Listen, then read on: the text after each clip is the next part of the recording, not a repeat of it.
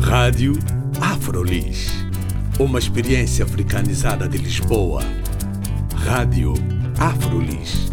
O audioblog onde podem saber mais sobre afrodescendentes a viver em Lisboa. Visitem também a nossa página de Facebook, Rádio Afrolis. Olá, bem-vindos e bem-vindas à Rádio Afrolis. O meu nome é Carla Fernandes. Hoje tenho como convidados André Soares e Marisa Paulo.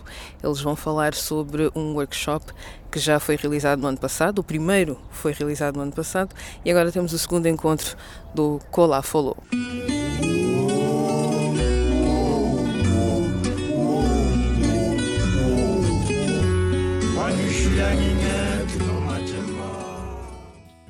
Olá Marisa.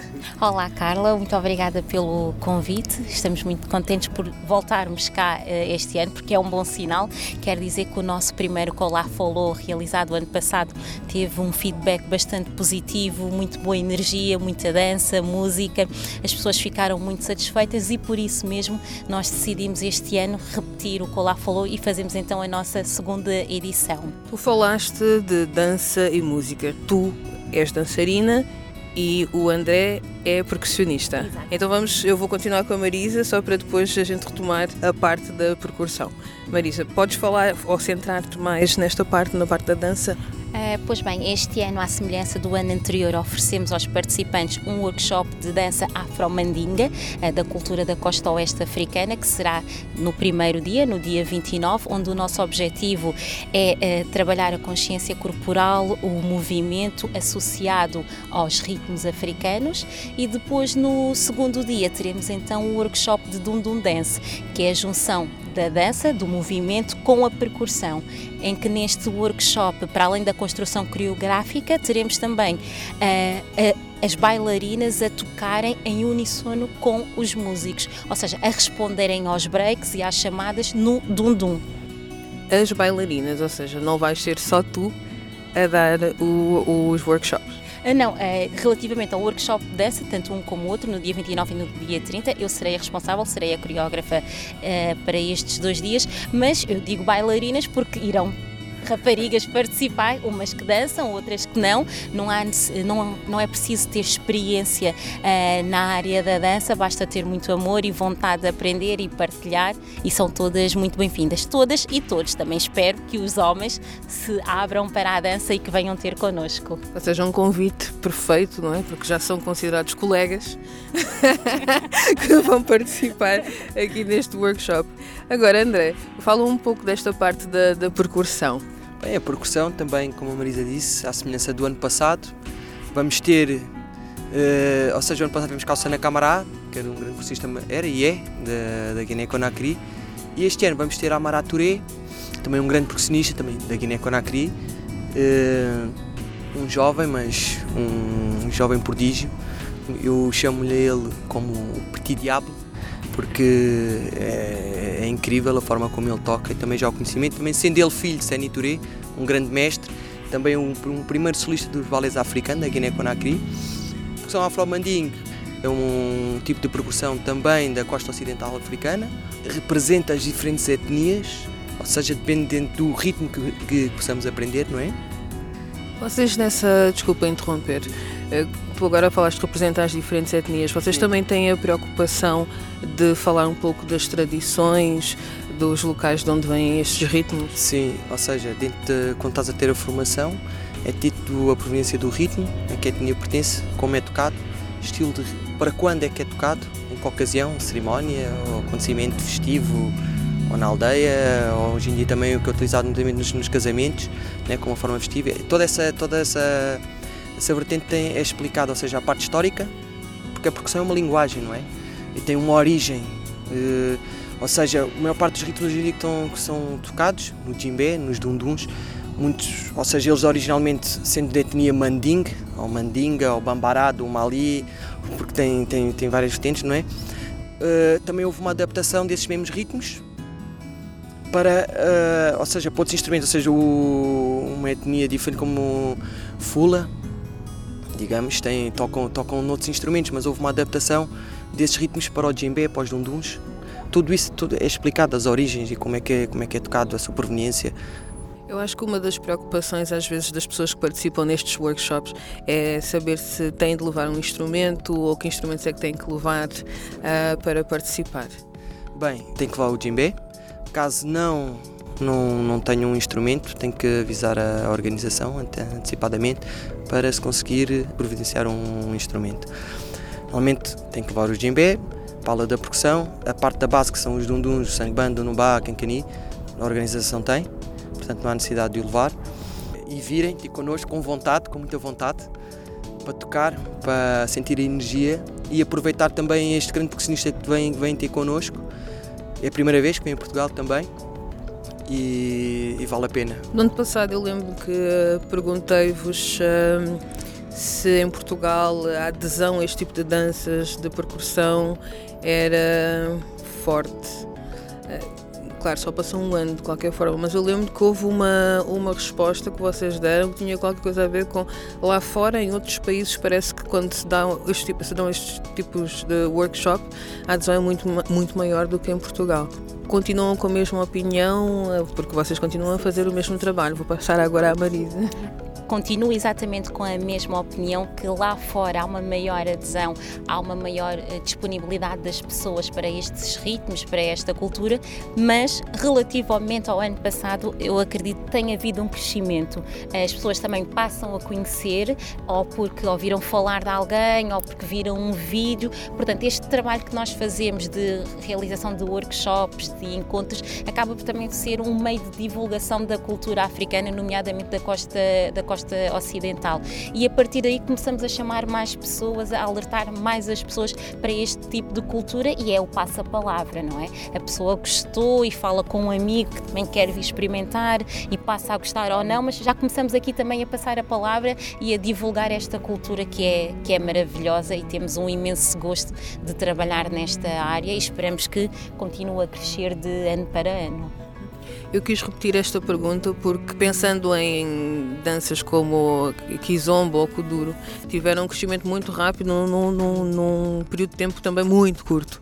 E então, e não sei, estes últimos anos também parece que há uma virada de atenção mais para as culturas africanas, mesmo em Portugal também há um investimento maior uh, no que diz respeito a culturas africanas, por isso é que também quis repetir esta pergunta aqui.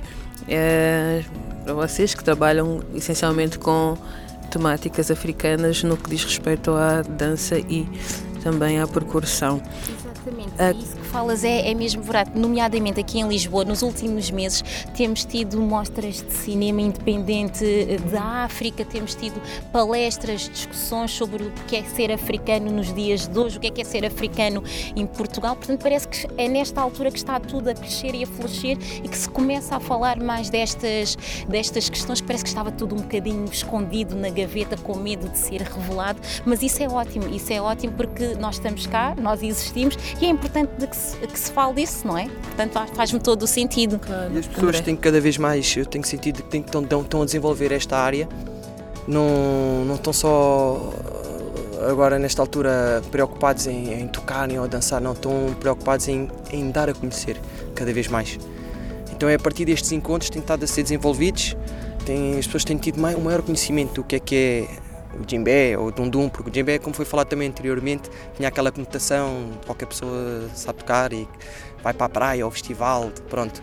Mas as pessoas quando começam a ver o que é que realmente é e o que é que implica o saber tocar, que é a história, é a linguagem, a pessoa tem próprios códigos é? de, para conseguir ser executado, as pessoas começam a ganhar o interesse, não veem aquilo de uma forma tão banalizada.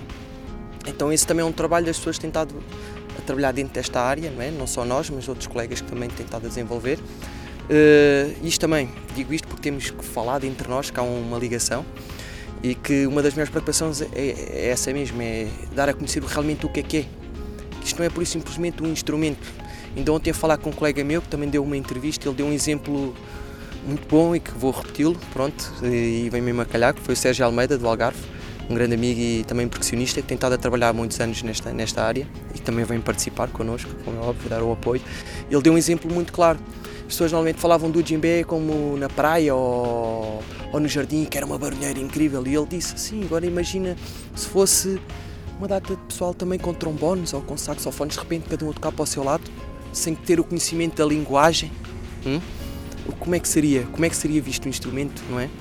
Pronto, e isto é um pequeno exemplo para dizer o que é que, é, o que, é que aconteceu com o djembe, porque ele apareceu de uma forma desvirtualizada, ou seja, como como é que é dizer, como um, um instrumento de acesso facilitado, digamos assim, mas também tem um outro lado importante que é o, a energia e o porquê das pessoas se agarrarem àquele instrumento, porque é que tocam e quando estão, podemos ver às vezes uma roda de pessoas que mais velhas ou que começam a brincar e sentem a energia do instrumento não é? para poder tocar ou desenvolver algo.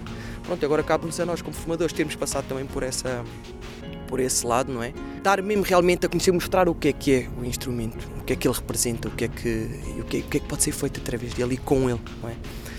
Pode-se dizer então que estes eh, workshops também agora têm mais ou focam-se um pouco mais no aspecto de contextualizar o que é a dança, o que é o instrumento, Exatamente, tens, tens toda a razão. Cada vez mais nós, eh, enquanto trabalhando nesta área, temos a preocupação de, por exemplo, eu quando dou uma aula de dança, mais do que passar uma coreografia, mais do que querer terminar uma coreografia, eu quero que as pessoas compreendam qual é o significado daquela coreografia, de onde é que vem, qual é o ritmo associado, porque acho que isso acaba por ser um, um, uma tarefa ou uma, um, como que eu ia dizer, uma estratégia para que a pessoa também consiga compreender e, e, e há conexão diferente, não é? Do que fazer por fazer ou fazer porque compreendemos aquele significado. Portanto, é, nós, é mesmo este nós, o nosso objetivo: ligar o conhecimento da cultura ao saber fazer, ao saber tocar e ao saber dançar, juntar estas duas coisas. Não apenas tocar por tocar, como o André dizia, e não apenas dançar por dançar. Eu acho que e depois o que nós queremos evitar é qualquer um dança, faz dança africana, qualquer um toca djembe. Não, não é isso. Qualquer um tem a sua expressão do movimento, mas poucos são aqueles que efetivamente podem dançar e tocar compreendendo o que estão a fazer. Isso depois cabe do trabalho de cada um e do nosso trabalho de querer divulgar esta cultura. Mesmo na, na dança, não é? Como no, na percussão, o ritmo corresponde, corresponde a um diálogo, a uma fala, a uma forma de ser tocado. Na dança é igual. A gente vai tocar um Fula Faré, a gente vai representar movimentos de dança de etnia Fula. Ou do Espalo, também são conhecidos assim. Como um, ritmo de um vem da Maná, que é a dança dos homens fortes. O movimento tem que ser ali, tem que ser aquele. Então existe um código que vai ter que ser explicado, vai ter que ser ensinado para a pessoa que está a dançar entender-o, conseguir entender. Não podemos estar a misturar eh, de um fulafaré a um maracadão, como é o nome chamado no Mali, que é um membro que representa a mesma etnia, né? Uh, para fazer um outro movimento, uma outra dança. Não, uma coreografia montada a partir dos movimentos tradicionais. Mas tem sempre aqueles movimentos característicos daquela etnia. Exatamente. Pronto, isso é que tem que ser explicado e tem que ser dito. Esta dança é daqui. Uma coreografia não é tradicional. Os movimentos ou seja, vão tirar a coreografia montada a partir dos movimentos tradicionais. Normalmente, se formos à aldeia dançar ou tocar, tem tipo 3, 4 passos não é? A construção é feita de então. cada coreógrafo, cada professor faz a sua construção, mas usando os passos, os passos tradicionais, tendo em conta que o objetivo é quem está de fora, quem conhece saber, ah, aquele passo é deste ritmo, portanto, é este ritmo que eles estão a tocar.